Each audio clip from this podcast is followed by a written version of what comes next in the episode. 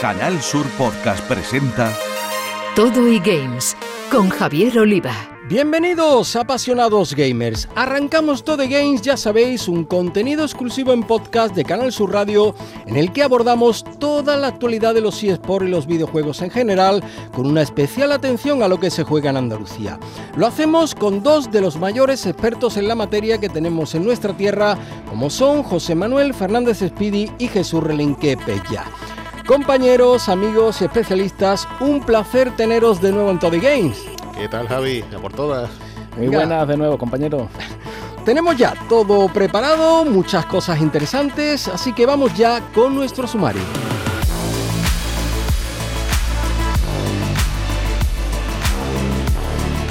Giants, nuestro equipo andaluz de la élite de los eSports, ha sido elegido por Riot Games para ser uno de los 32 clubes de todo el mundo que va a participar en el torneo más grande de la historia del videojuego Valorant. Para hablar de este hito y de la temporada que acaba de comenzar, contaremos con el director deportivo del club malagueño, David Alonso.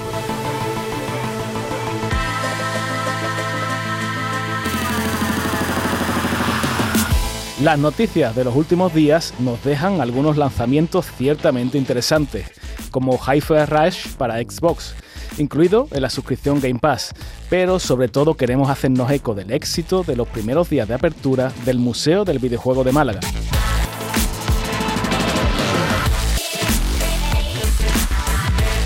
Nos va a acompañar en Toddy Games una de las personas que más saben en nuestro país de la relación entre el videojuego y el cine. Se trata de José María Villalobos, conocido como Villa, que tiene mil anécdotas que contarnos.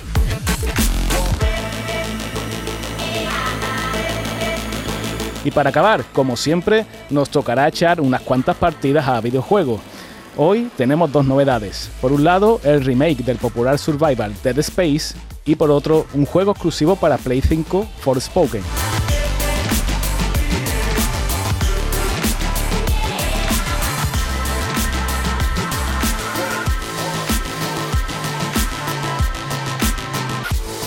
Todo y Games.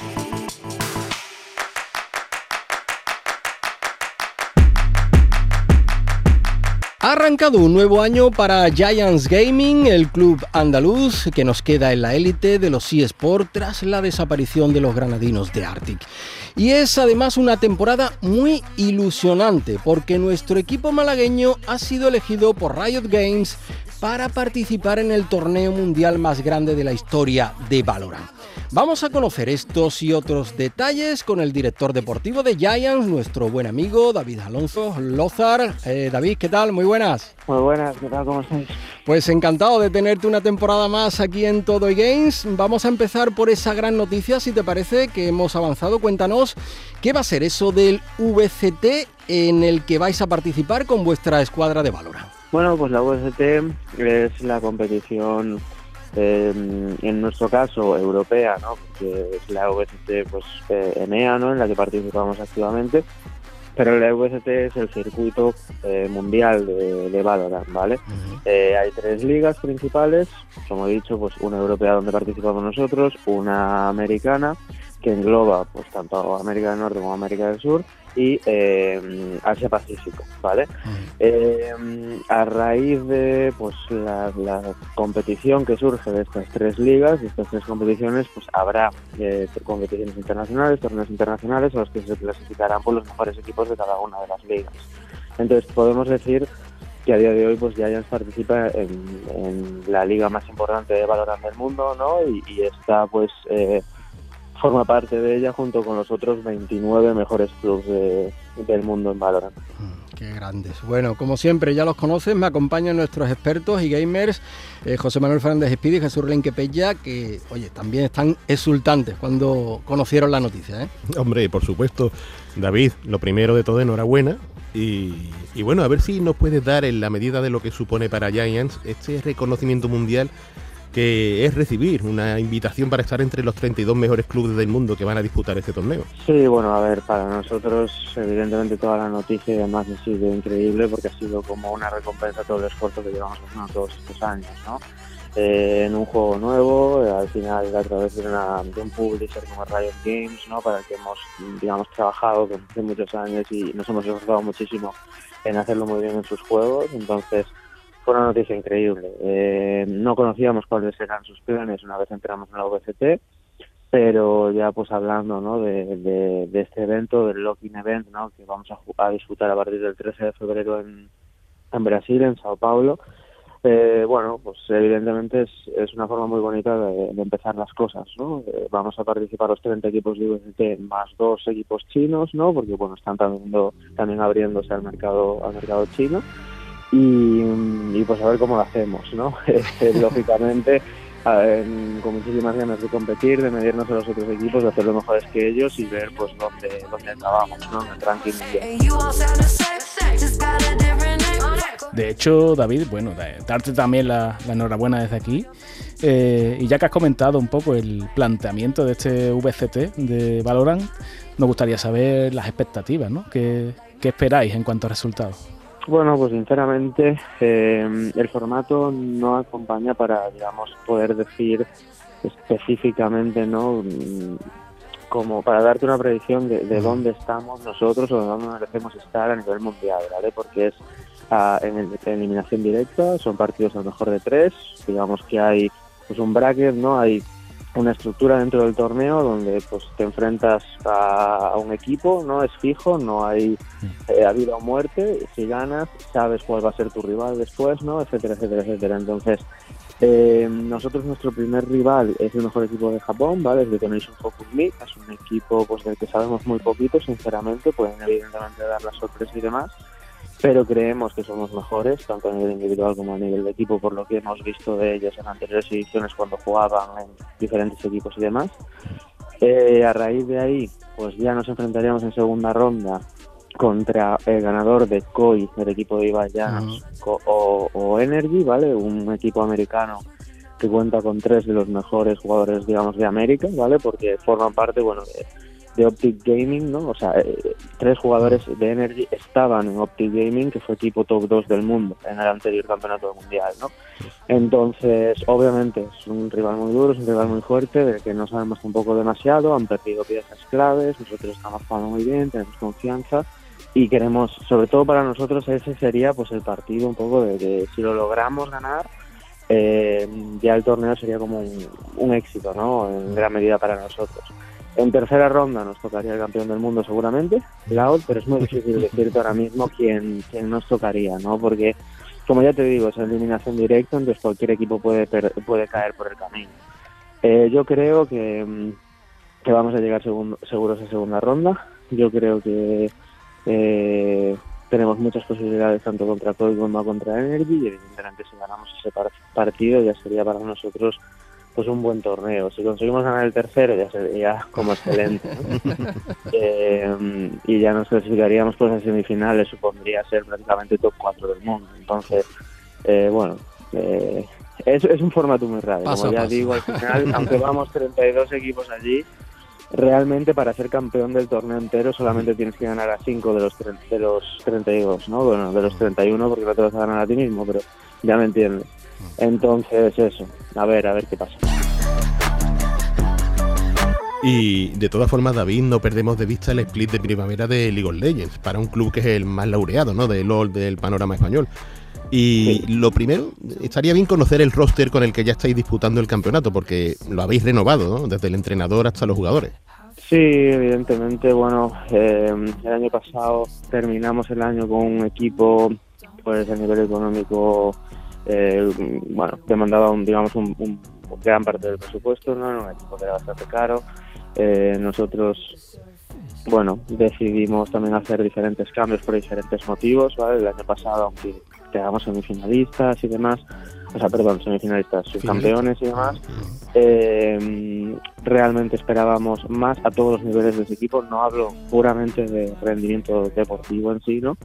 Entonces era momento como de hacer un cambio, eh, reestructurarse, ¿vale? Buscar pues una nueva base sobre la que construir y empezar a hacer un poco las cosas como nosotros creemos que se deben hacer, ¿vale? Y no darle pues quizá pues tanto poder o tanto control a, otros factores externos o, al equipo, etcétera. Entonces eh, estamos asentando bases, eh, obviamente, pues bueno, el principio de la temporada se nos está haciendo un poco más complicado la verdad no, no lo esperábamos tampoco así. pero por diferentes motivos está surgiendo. No estamos confiados, ¿no? Evidentemente, aunque tengamos la presión de la competición encima, pero, pero bueno, haciendo las cosas de nuestra manera y, aprendiendo de ello, que creo que es importante. Eh, bueno, en relación, eh, David, al roster, ¿no? a la plantilla y tal, tenemos ahí a, ese legendario jugador que fue Tri Antonio, eh, del que también hemos hablado varias veces ¿no? aquí en, en Todo Games, que bueno, esta vez no, no competirá con, con, vosotros, pero bueno, que aún así está claro que el objetivo es que la plantilla sea totalmente competitiva. ¿no? Sí, no, evidentemente nuestro, nuestra ambición no varía y nuestros objetivos no varían en ese sentido. Eh, es, ese cambio, pues evidentemente viene propiciado por eh, muchas consecuencias ¿no? Y, que han surgido a lo largo también de estos años y creíamos que, que bueno que era momento también de cambiar. Los equipos nos tenían muy estudiados eh, era como relativamente fácil jugar contra Giants eh, por nuestra parte también pues por los repetitivos que eran nuestras plantillas no y yo no hablo solamente de Antonio sino nuestra forma de jugar y demás pues era como fácil prepararse contra nosotros.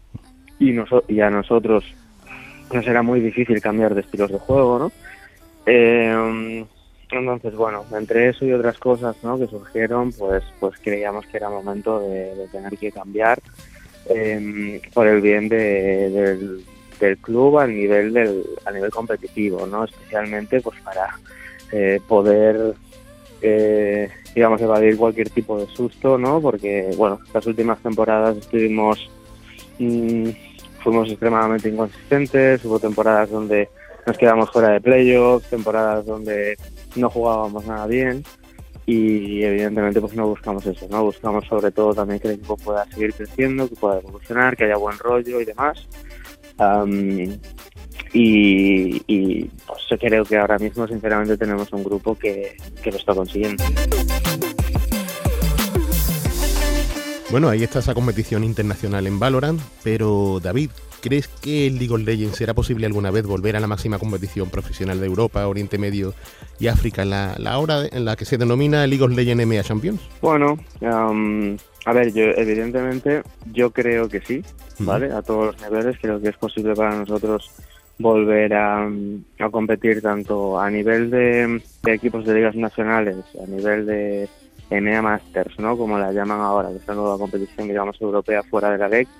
Creo que evidentemente siempre vamos a... Mm, es cuestión de hacer un buen trabajo en, un tiempo determinado y nos clasificaríamos, nos clasificaremos en una competición así. luego de cara a mm, participar en la, en la LEC, etcétera, eso evidentemente es un tema ya pues mucho más complicado ¿no? que contestar. Eh, ya no solamente por el hecho de que nosotros tendríamos que poder aplicar y, y poder optar a tener una plaza, sino también porque debería haber o tiene que haber otro club no que venda esa plaza eh, para tú poder adquirirla, ¿no? Entonces es eh, pues mucho más complicado contestar a esa pregunta. Y David, en cuanto al tema de, los patrocinios que de alguna manera pues eh, son necesarios ¿no? para estar en estas grandes competiciones, ¿no? para estar en la pomada, ¿nos puedes comentar eh, actualmente quiénes siguen y, quiénes se han agregado a este proyecto de Giants? Bien, sí, pues eh, bueno, Burger King continúa con nosotros, ¿vale? Como eh, uno de nuestros principales patrocinadores y uno de los más importantes, sin duda. Luego, pues muchos que seguro que ya conocéis, ¿no? Que están en camiseta, como pues, Maggie, eh, KitKat, Chupa Chups, em, que también siguen pues ya desde hace muchos años apoyando, ¿no? Y, con nosotros. Fuera de camiseta eh, Fichin, por supuesto, ¿vale? Que, que también, pues, digamos que se ha sumado a esta nueva aventura recientemente y nos está ayudando muchísimo y luego pues tenemos también muchos otros acuerdos no que quizá pues eso eh, ya lo relaciona mucha gente con nosotros también por el tiempo que, llevan como por ejemplo pues Babybel eh, incluso eh, perdón que no me sale ahora el nombre pero pero Libre y demás, ¿no? Entonces sí, eh, bueno, pues eso, que, que, al final muchas son caras ya conocidas desde hace un montón de años, ¿no? Tenemos alguna sorpresita por ahí que creemos que dentro de muy poquito vamos a poder anunciar también. Y, y bueno, pues eh, ahí estamos.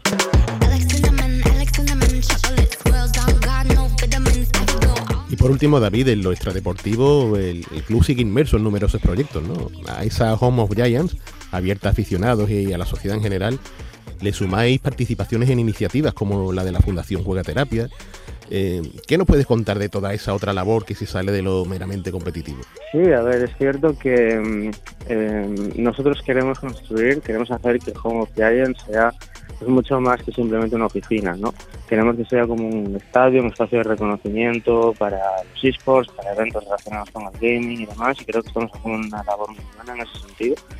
Eh, al final creo que tenemos que diferenciarnos como el Club de Andalucía, porque al final ya no solamente por la de años ¿no? que, que llevamos, sino porque somos un club que muy comprometido ¿no? con, con tener pues sus instalaciones y todo aquí en Málaga, independientemente de pues, intereses que, que, pudiéramos tener en, en otras ciudades. Um, entonces creo que en ese sentido es, es importante pues bueno todo lo que estamos haciendo ¿no? y, y creo que también la ciudad está respondiendo a ello. O sea, creo que hay un montón de gente que, que viene a ver los partidos, independientemente de cuál sea nuestra situación, simplemente por pasarle bien. Tenemos que ser lo suficientemente inteligentes como para conseguir que esa gente cuando venga aquí se lo pase bien y disfrute, ¿no? Porque al final es el, es el fin de todo esto y creo que estamos haciendo un buen trabajo también en esa dirección. Y con todos los eventos, pues la verdad es que pues, estamos haciendo unos 5 o 6 eventos todos los meses, pues, trayendo aquí a diferentes pues, o compañías o personas de relevancia, ¿no? Que, que, que pues, van a tener un, diferentes, por diferentes motivos, ¿no? Van a cumplir con diferentes actos eventos aquí en Home of Giants. Pues creo que es un sitio, un espacio eso de reconocimiento ya que está ganando peso en la ciudad y, y, por nosotros pues estupendo. Pues David Alonso Lozar, director deportivo, pero también toda una institución en Giants. Enhorabuena, oye, por seguir un año más ahí, por alcanzar la élite, por toda esa labor social que hacéis más allá del entretenimiento y de la competición y también, como bien dices, por hacerlo desde Andalucía. Mucha suerte, amigo, esta temporada.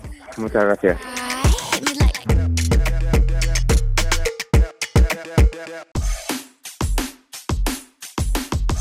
En cuanto a las noticias, de lo que más se habla en el ámbito andaluz es del éxito total en la apertura del Museo del Videojuego de Málaga por visitas y repercusión de un acontecimiento que ya nos dejaba caer su promotor Javier Ramos en nuestro último Toddy Games, pero que creo que ha desbordado todas las expectativas, ¿verdad, Pella? Así es, de luego llegó el día, el día esperado, y bueno, como has comentado, Javier Ramos, que es CEO de Kaiju, eh, lo calificó como un montaje muy estresante, y, no nos cabe duda, porque este OXO, Museo del Videojuego, que se ha estrenado hace pocos días, como decimos, en la Plaza del Siglo, en pleno centro de Málaga, pues ha cosechado una gran aceptación inicial eh, por parte de todo aquel que tuvo la suerte de visitarlo. Y se sabe que al inicio es complicado, pero que también será un reto eh, bastante elevado el mantener y, acelerar el interés en el público objetivo por visitar bueno, todo lo que nos puede ofrecer este, este museo. El propio Javier, eh, al que tuvimos no hace demasiado por aquí, por Todo Games, pues declaraba al periódico digital El Español que quieren que el museo sea un producto de largo recorrido y, que tienen muchos bombazos guardados aún por desvelar. Eh, la idea es que, bueno, que el museo vaya, vaya evolucionando poco a poco. Y la verdad es que, eh, volviendo un poco al tema este de, del montaje estresante, la verdad es que se han dado bastante prisa, ¿no? porque si hacemos memoria, eh, fue adjudicado en abril, abril del, del, año pasado, con lo cual, bueno, ha sido casi, diríamos, en, en tiempo récord. Así que solo nos queda decir que en cuanto tengamos oportunidad, pues hay que rendir visita a este duda, museo y, bueno, y contar qué nos parece, ¿no? Estamos deseando acudir. Lo que desde luego no nos ha hecho esperar ha sido Hi-Fi Rush, un videojuego que ha entrado en nuestras casas sin previo aviso. Yep, that's me. And you're probably wondering how I ended up here. Well, it's pretty standard.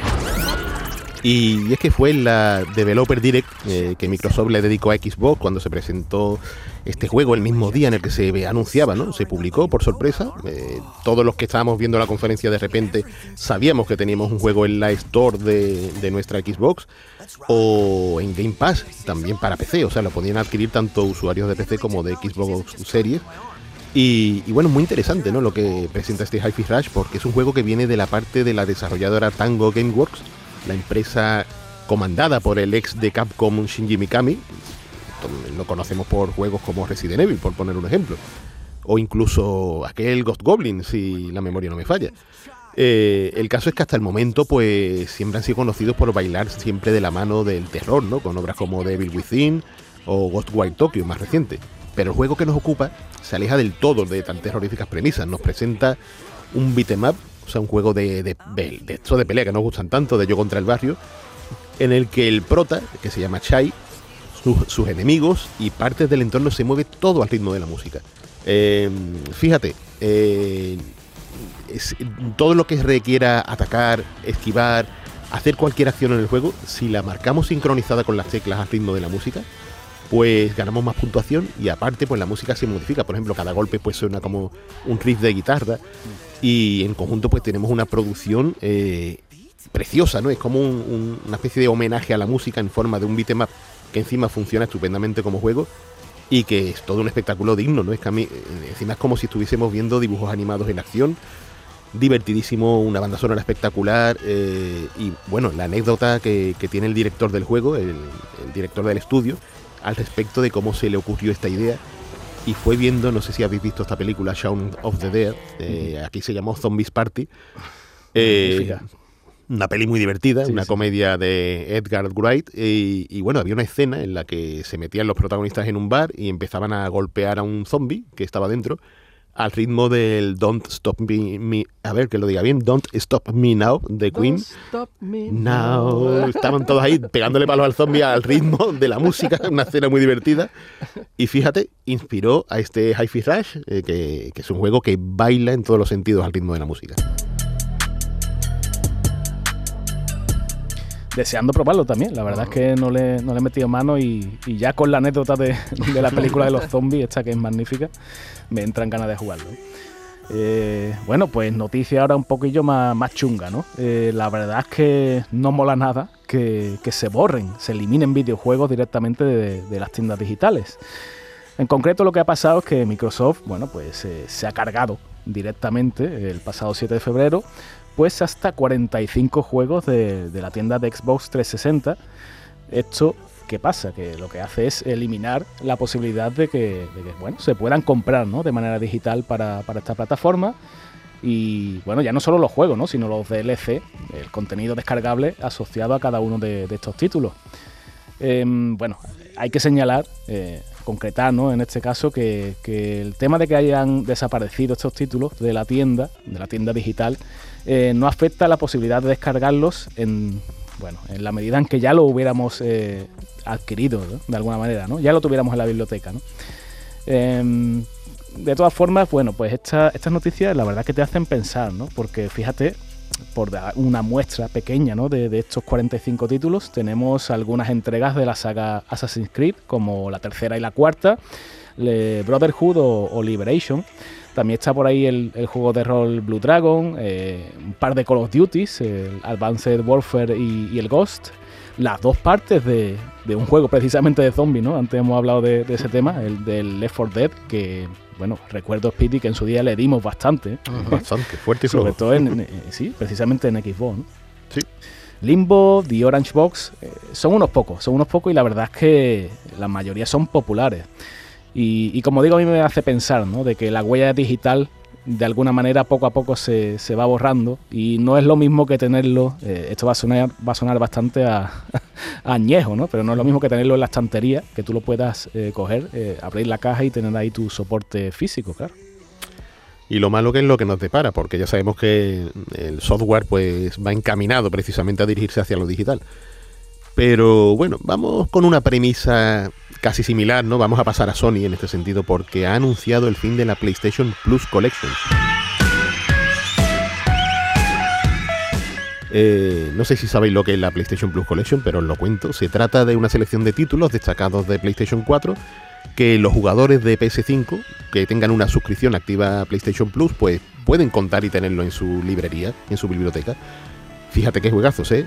Bloodborne, Days Gone, Detroit Become Human, God of War, Infamous Second Son, Ratchet Clank, Em, ¿Qué más? The Last Guardian, The Last of Us Remastered, Until Dawn, Uncharted 4 y también un puñado de juegos que no son de la productora Sony, ¿no? Como Batman Arkham Knight, Battlefield 1, Call of Duty Black Ops 3, la trilogía de Crash Bandicoot, eh, Fallout 4, Final Fantasy XV, Monster Hunter World, Mortal Kombat X, Persona 5 y Resident Evil 7.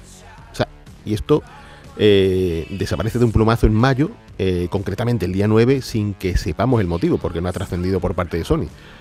No obstante, si has canjeado ya estos títulos con PlayStation Plus o los añades a tu cuenta antes de que finalice el servicio, pues puedes seguir accediendo a ellos pasada esa fecha, siempre y cuando, por supuesto, que tengas activa la, suscripción a PlayStation Plus. Mm. Y para terminar, otra noticia que huele regular, ¿no? está el hecho de que, según informa Bloomberg, eh, Sony habría rebajado sus expectativas de venta de la PlayStation VR 2, el nuevo casco de VR de, realidad virtual para PlayStation 5, a pocas semanas vista de su lanzamiento. Y es que originalmente la empresa había esperado vender 2 millones de unidades, de unidades del dispositivo durante su primer trimestre y parece ser que la gente a la hora de hacer una preventa pues no, no ha sido tanto, ha sido la mitad de lo que originalmente se había planteado. En apariencia, la causa de esta bajada de expectativas han sido las escasas reservas que, nadie se esperaba. Sony parece que ha apostado todo por PlayStation 5 y el hardware que les rodea, pero quizás todavía no estamos preparados o, tenemos la VR en un horizonte en el que encima estamos hablando de un dispositivo que sale bastante caro, ¿no? Y hacerte con una PS5 y con las gafas es cosa de que te superan los, los 1000 euros, ¿eh? O sea, es un pack que, que hay que dolor todo caso a ver qué ocurre porque, bueno, Sony ha saltado a la palestra, evidentemente desmintiendo estas informaciones. ¿Qué va a hacer? Si va a estar a punto de salir el cacharro, no, va a desalentar al personal, no así al posible y potencial cliente, ¿no? Eh, en fin, a ver qué pasa, porque lo tenemos aquí ya a la vista y, seremos de los primeros en probarla también. Eh, pero vamos, eh, lo hemos comentado alguna vez también, ¿no? que te cueste más un periférico realmente es así, ¿no? Que la consola en sí y que además necesitas la consola, obviamente. Una consola que aunque han aumentado las existencias sigue siendo complicado de conseguir, hmm. el cóctel no parece muy optimista, ¿no? O muy alentador en este caso. Y, yo estoy pensando si, a ver si los periféricos, las gafas virtuales que sobren van a hacer como Atari con, con ET y lo van a enterrar en el desierto. ya he empezado a hilar yo aquí una historia. A, ver si, a ver si nos quedamos con la coordenada esta vez. que sea en el, en el de taberna, ¿no? por ejemplo, más cerquita. Todo y Games.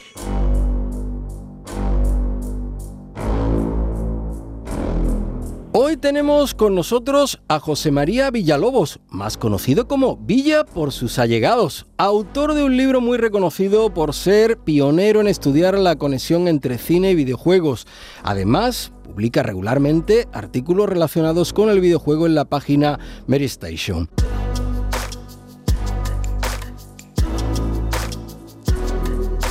Amigo Villa, bienvenido y encantado de tenerte con nosotros aquí en Todo Games. Pues encantadísimo yo porque hacía tiempo que no hablaba con Petia y Spidey, que son buenos y admirados amigos. Y, nada, pues encantadísimo de estar aquí con ellos, vaya. Bueno, pues te dejo ya con ellos, ya te están escuchando, aquí están. Y es que, es, verdad, eh, Villa, eh, que, nos conocemos de hace muchísimos años, que, que hemos compartido grandes momentos en torno al ocio electrónico ya sean charlas, presentaciones, con un mando de la consola en las manos o con un serranito también. Eso, ¿sabe que, que une mucho. Eso no podía faltar. Pero nos interesaría mucho, y seguro que a nuestros oyentes igual, saber en qué andan metidos ahora mismo. Pues en un millón de cosas relacionadas relacionadas con los videojuegos. Pues tengo trabajo por otros lados también, siempre con la escritura por, por medio. Eh, eh, publico, vamos, llevo escribiendo pues 15 años, ¿no? Pero en los últimos 4 o 5 lo hago desde Station, que es uno de los portales más grandes que hay. Creo que el más antiguo, que bueno, pertenece al grupo Prisa, estamos dentro del diario Ars. Y aparte, pues estoy revisando eh, textos para, para una editorial, doy cursos también de InDesign en el Centro Tecnológico de Don Benito y, hay siempre pues pues un montón de, proyectos en, en camino y en, proceso y es un, es un sin Lo que pasa es que como me encanta todo lo que hago, pues tiramos para adelante como, como podemos, vaya. Oye, Villa, eh, La verdad es que estoy recordando aquella presentación en FNAC, en Sevilla, de, tu, de tu libro, ¿no? De cine y videojuegos, eh, un diálogo transversal. Que nos lo pasamos muy bien, sobre todo después, ¿no? Con la cervecita de por medio, como, como siempre, ¿no? Sí, sí. Eh, lo cierto, lo cierto es que el libro, bueno, ya tiene, ya tiene unos cuantos años, pero de vez en cuando, pues, mm. em, se ven noticias, ¿no? Eh, vuelve a la palestra de alguna manera. Nos gustaría que nos contaras qué significó ese hito en tu vida tanto personal como profesional. Claro, es que es curioso porque yo llevaba ya años teorizando sobre la relación entre cine y videojuegos. Yo empiezo a escribir eh, sobre videojuegos, pero venía de, escribir y teorizar sobre cine. Entonces, durante años estuve escribiendo material donde se mostraba la relación entre ambos medios, entre ambas expresiones artísticas. Y eh, le pasé un material a Isaac López, que estaba realizando su tesis doctoral sobre la relación entre los videojuegos y los medios de comunicación. Vio el material que yo tenía sobre esa relación entre esos dos medios, todos esos artes, ¿no? Y, me dijo que como que eso tenía que escribirlo y tenía que publicarlo de alguna manera porque no había nada así. Y es cierto, no, no había nada publicado sobre, sobre el tema y era algo que a mí me extrañaba, ¿no? Porque es para mí una relación obvia. Durante años me estuvo persiguiendo y preguntando que cómo lo llevaba, pero yo como siempre estoy a tope, pues, pues como que era complicado. Hasta que un día quedaron conmigo y él junto a Ricardo, otro periodista, y me dijo que, que habían montado una editorial y que era el primer autor con el que contactaban pues para sacar un libro, en este caso ese libro. Y tenía razón Isaac, ¿no? porque el libro se convirtió en, pionero, ya no solo de los libros de, videojuegos en España, porque había muy poquitos, ¿no? Eh, los de, de Cinco Quilates y tal, y alguno más, el de Nacho Raquena de Metal Gear Solid, había muy poquitos.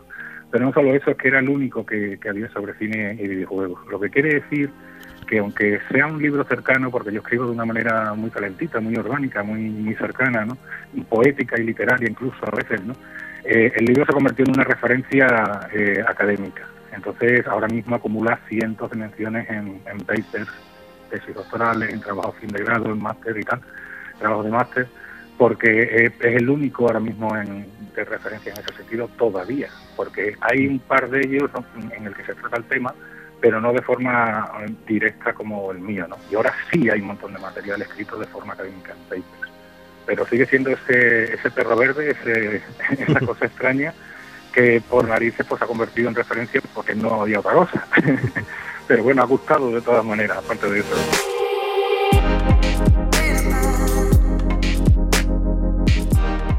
De hecho, antes de publicar ese libro, Villa, a ti se te ha podido ver en diversas charlas a lo largo y ancho del país, eh, como aquel lejano Gamerland de Bilbao, o en, universidad, en universidades, que me trabo.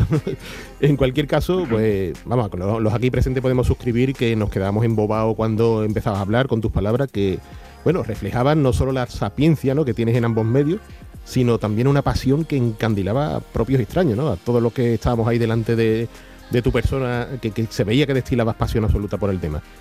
¿Te queda mucho por decir de, esta relación que, tan buen pozo ha dejado en todos los que te hemos escuchado? Pues eh, yo creo que sí, porque entre otras cosas tengo tengo material que, duplica el, de cine y videojuegos oh. eh, para un libro que, que bueno, mis editores pues, están diciendo, a ver si un día le da por pero ya hay pues más de 65.000 palabras sobre, o sea, estaría centrado en la narrativa de, videojuegos, no ya centrándome en la narrativa, aunque toque pues cine, toque cómic, toque serie de televisión en cuestión de, de cómo narran unos y otros, ¿no? Y, cómo el, el, videojuego se expresa a través de la mecánica y a través de su forma tan particular de, de hacer, ¿no? Que es la interactividad, cómo comunica, ¿no? Entonces eso eh, está esperando a que yo coja la eh, la guadaña o el cuchillo y me ponga a cortar, ¿no? Y, lo deje todo, lo deje todo perfecto. Así que sí, que queda mucho por, hablar. De hecho, sin ir más lejos, voy a escribir un texto para Mary Station sobre el primer capítulo de Las Sofás, mm. que, bueno, lo está petando a nivel crítico y de público, y, quiero comparar narrativamente eh, cómo es el prólogo del juego y cómo, cuáles son las opciones que ha elegido la narrativa televisiva para expresarse, porque era necesario ser medio distinto. Entonces sí, claro que queda mucho por, por decir. Más que nada porque uno está continuamente en contacto con todo y siempre vienen ideas de todos lados.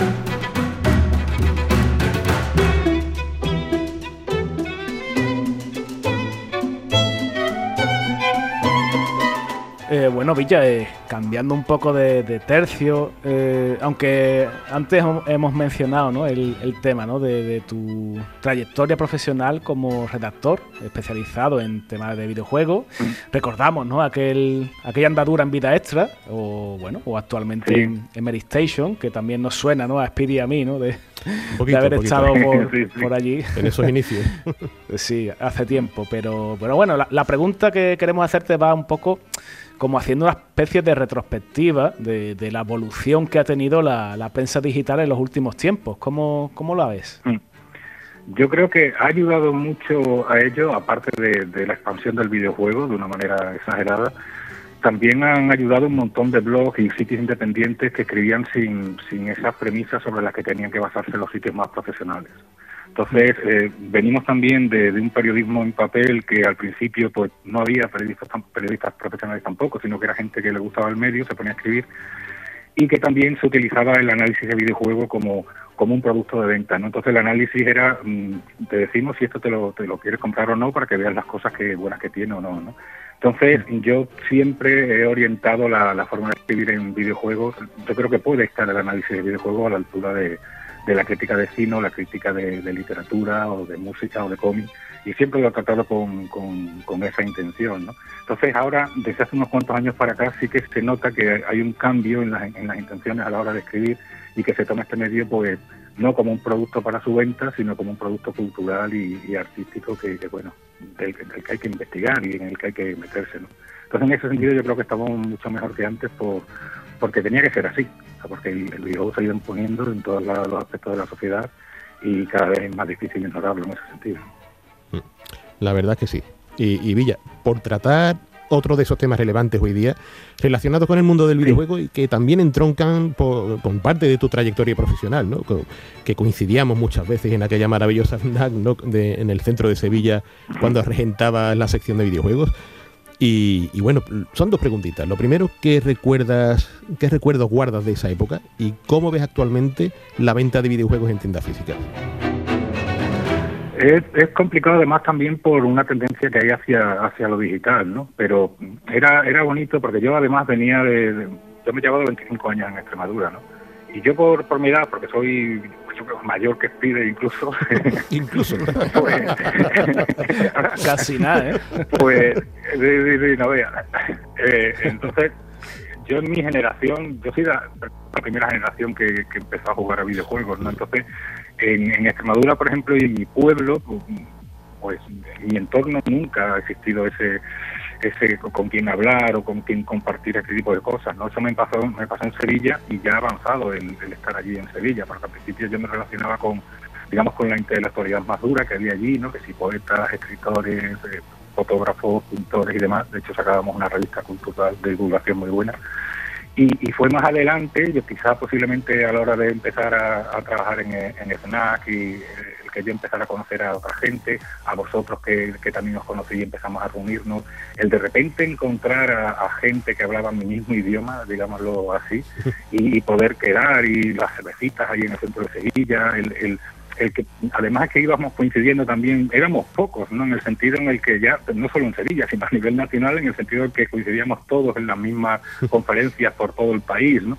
Entonces es una especie de, de, gremio que, que, bueno, que sea creo que se, ha mantenido cada uno, dejamos ya a saber dónde, pero mantenemos esos lazos que, se crearon de forma muy fuerte entonces, ¿no? En mi caso porque me había sentido solo durante mucho tiempo. Entonces la venta de, videojuegos pues fue en un momento dado pues una excusa, ¿no? Para, para conocernos todos y poder hablar de, ello. Y ahora pues está muy muy orientado a, eso, ¿no? A, lo que es la, venta digital, que en cierto modo también la venta digital ha permitido la revolución del videojuego, abrir las puertas a lo que es la producción independiente que, yo creo que es lo que da villa al, al medio.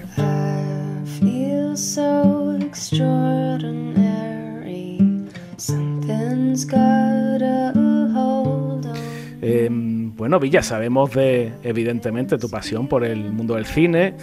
Y lo has comentado antes, ¿no? Antes has, dado un pequeño preview, ¿no? De, ese, esa pedazo de serie, o por lo menos el primer capítulo, ¿no? De, de Last of Us que hemos podido ver en HBO, esa adaptación del, juego exitoso de Naughty Dog. Así que, bueno, te dejamos aquí espacio para que nos comentes en profundidad qué te ha parecido, ¿no? En estos comienzos de la serie. Sí, yo, yo iba con, con mucho con mucha cautela, eh, iba con pies de plomo porque, bueno, hasta ahora pues Arcane o, o, la serie Cyberpunk, muy pocos ejemplos ¿no? de, cosas reseñables, pero bueno, aquí estaba el Bajin, ¿no? De, de Chernobyl y, y bueno, mm. de Naughty Dog y estaba HBO. HBO suele ser un algo que, que, que te dice que hay calidad ahí.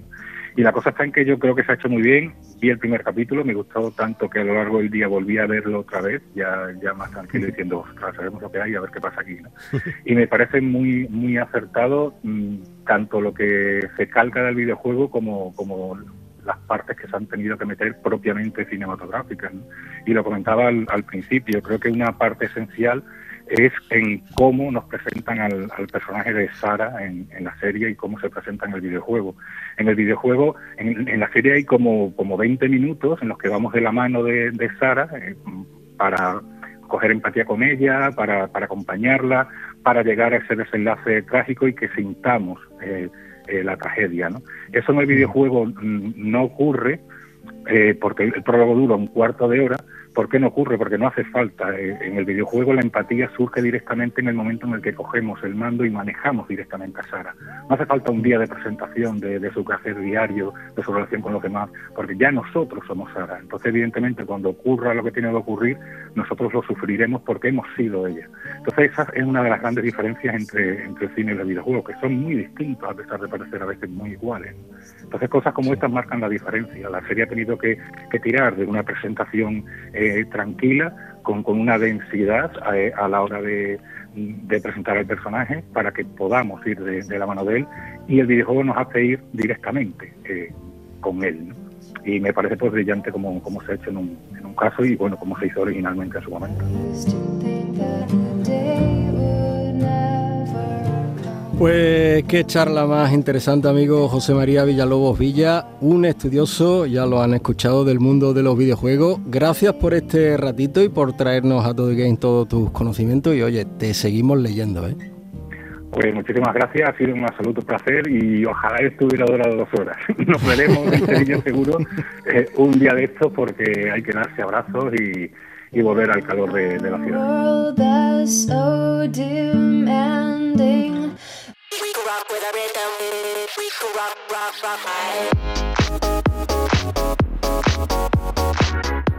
Y toca ahora coger los mandos y jugar a dos títulos recién salidos del horno, ¿verdad, compis?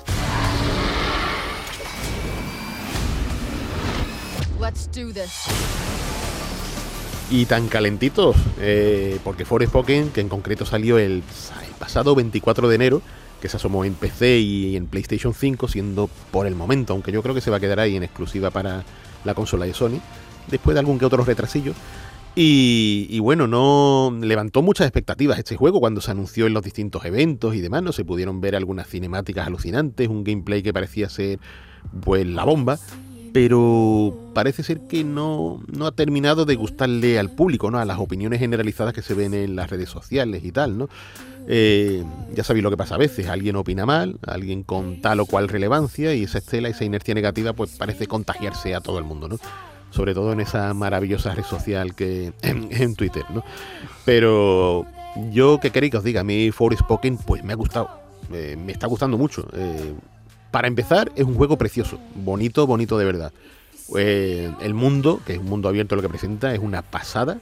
sus criaturas son, tienen un diseño brutal y los personajes, sobre todo la protagonista, están diseñados con un gusto exquisito. Eh, se nota el altísimo nivel y el mismo que, aquí Square Enix pues, ha imprimido al tema. En concreto, eh, Luminous Productions, que es un sello que surgió a partir de Final Fantasy XV para apoyar ¿no? Eh, lo que era el desarrollo de este juego.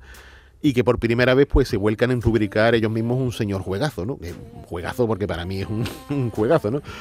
Y a ver, os cuento un poquito así la historia de Forspoken. Bueno, antes contaros que viene de la mano de Gary Whittar, que, es un guionista, autor, diseñador de juegos y un periodista de videojuegos muy conocido en Estados Unidos y en el Reino Unido como, como el ex editor en jefe de la revista PC Gamer.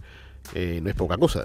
Y bueno, saltó al mundo del guion escribiendo para los juegos de Telltale, estos de aventuras de The Walking Dead, y ha trabajado en el guion de películas como El libro de Ellie, After Earth, bueno, esto no sé si es bueno decirlo, After Earth, esa, Eso es regular. esa peli, por mucho que me guste Shamelian, pero, Mm. pero en fin. Y, y, ojo, la, la de Rock One, una historia de Star Wars, que no Muy es moco de buena. pavo, ¿eh? Muy bueno. Y ahí estaba este hombre, Gary Whitta. ¿Y qué nos cuenta este hombre aquí en Forspoken? Eh, pues nos habla de Frey, la protagonista, que es una joven que malvive en Nueva York, rodeada de problemas, eh, y de repente pues se ve transportada al mundo de fantasía de Atia. Eh, de sopetón obtiene poderes mágicos gracias a un brazalete que tiene vida propia y le habla. Bueno, la conversación entre los dos son la monda. Y comienza a vivir una odisea muy digna de precisamente los juegos de rol japoneses Made in Square Enix. Lo que pasa que aquí no tenemos rol. eh, es un juego de acción y, bueno, os cuento un poco, ¿no? ¿Qué tiene este Forspoken para que me guste de verdad? Pues que es muy divertido. Es muy divertido. El combate en sí es muy simple, es muy de la vieja escuela, ¿no? Una acción típica de esquivar, apunta, dispara tu magia, que pueden ser perdigones de piedra, pueden ser proyectiles, hechizos así, en fin, eh, muy, muy clásico en ese sentido. Pero te lo pasas bomba. Y, y luego tiene un parkour, que la prota, gracias al brazalete este mágico, hace un parkour mágico que le permite andar por las paredes, saltar a gran altura de manera muy, muy espectacular. Pues es un vicio, ¿no? Puedes estar combatiendo con un dragón gigantesco, haciendo uso de todas estas habilidades y es una cosa muy, muy visual, ¿no? Y para colmo el guion engancha. Eh, te interesa el destino de Frey, eh, las conversaciones están muy bien escritas y la, la manera en la que te sumerge ¿no? dentro de lo que es un mundo abierto, pero te va partiendo eh, secciones para que la historia se vaya, se vaya desarrollando, está muy bien implementada. Y, y bueno, es lo de siempre, que os pueden decir eh, que un juego está mejor o peor. Pero yo lo que aconsejo siempre, procura verlo por ti mismo, sin dejar que tu parecer, ¿no? De alguna manera se manche por las palabras que, que te diga tal o cual y puedan estar muy lejos de, tu verdadera opinión, ¿no? De lo que al final se conforme, ¿no? Te condiciona, te puede llegar a condicionar. Y, y al final es que es lo que pasa, que te puedes perder, como este Forspoken, lanzamientos muy pero que muy dignos.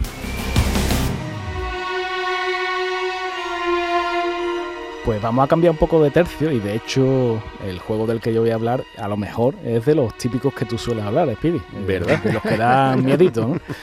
Es que de hecho en, en, Dead Space, en el Dead Space original, ¿no? De hace ya bastante tiempo, pues eh, había, sigue habiendo hoy día muchos momentos de, de miedo, como decimos, ¿no?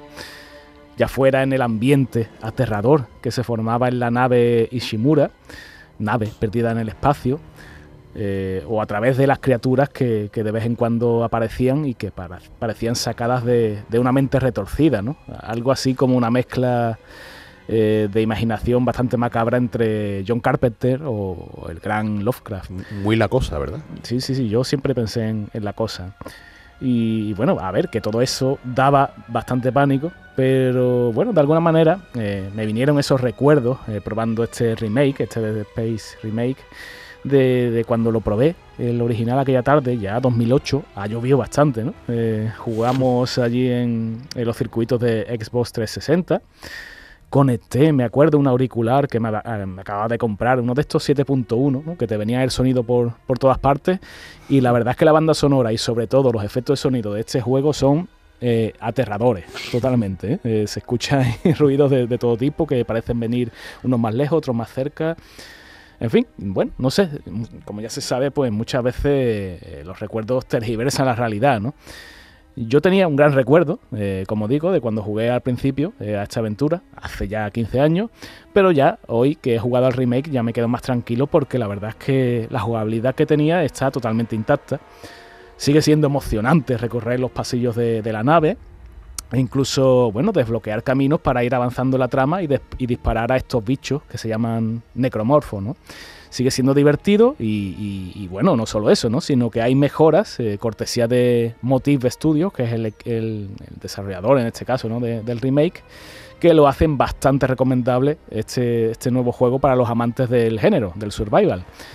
Y es curioso que la aventura de Isaac Clarke, que es el ingeniero protagonista, pues se ha reestructurado de alguna manera porque bueno, nosotros vamos, eh, como digo, navegando de alguna manera, ¿no? En, eh, alrededor de, de, la nave, eh, por, por, el interior de los pasillos y de algún modo pues tenemos que hacer un viaje de ida y vuelta, eh, porque vamos desbloqueando caminos a medida que, bueno, que, que, adquirimos posibilidades o habilidades, objetos, en fin, algo que nos sonará al clásico Metroid, ¿no? O a ese Castlevania, el Symphony of the Night han adaptado un poco esa estructura, ¿no? Para, que, para hacerlo un poco distinto. Y, por supuesto, claro, el, envoltorio visual de este juego no tiene nada que ver eh, con, lo que jugamos en 2008. Eh, resolución, textura, em, la verdad es que se nota, ¿no? El, salto, eh, que todo hay que decirlo, ya era muy bueno, ¿no? esa base de la que partimos, ya era bastante, bastante currado el, juego original. Y bueno, pues a ver, a mí me gusta porque ya hemos comentado, ¿no? Eso, es la cosa, ¿no? Eh, la película de, John Carpenter, pero también hay otras referencias eh, fílmicas de, ciencia ficción y de terror, como pueden ser Horizonte Final o, Alien, ¿no? En fin, eh, yo creo que, a ver, mm, los que nos gusta de The Space, tanto la entrega original como las dos siguientes, ¿no? que, que, ya también hace tiempo que salieron, nos hubiera gustado ver esa cuarta entrega, ¿no? Pero yo qué sé, para abrir boca está muy muy bien este remake. Y, bueno, se mantiene fresco, ¿no? Esa idea que, ya tiene, como decimos, bastantes años y que quizás de alguna manera abra la puerta a, a esa futura, quién sabe, cuarta entrega. Llegamos así al final de esta nueva entrega de Todo Games, el podcast exclusivo sobre videojuegos de Canal Sur Radio que ha estado realizado técnicamente por Álvaro Gutiérrez y Rocío Sáez, al que os pedimos que os suscribáis en nuestra plataforma o también en Spotify o Google Podcast. Nuestros expertos, José Manuel Fernández Speedy, Jesús Relinque Pella, como siempre, se despiden con un volvemos en dos semanas y mientras tanto, a, seguir, jugando.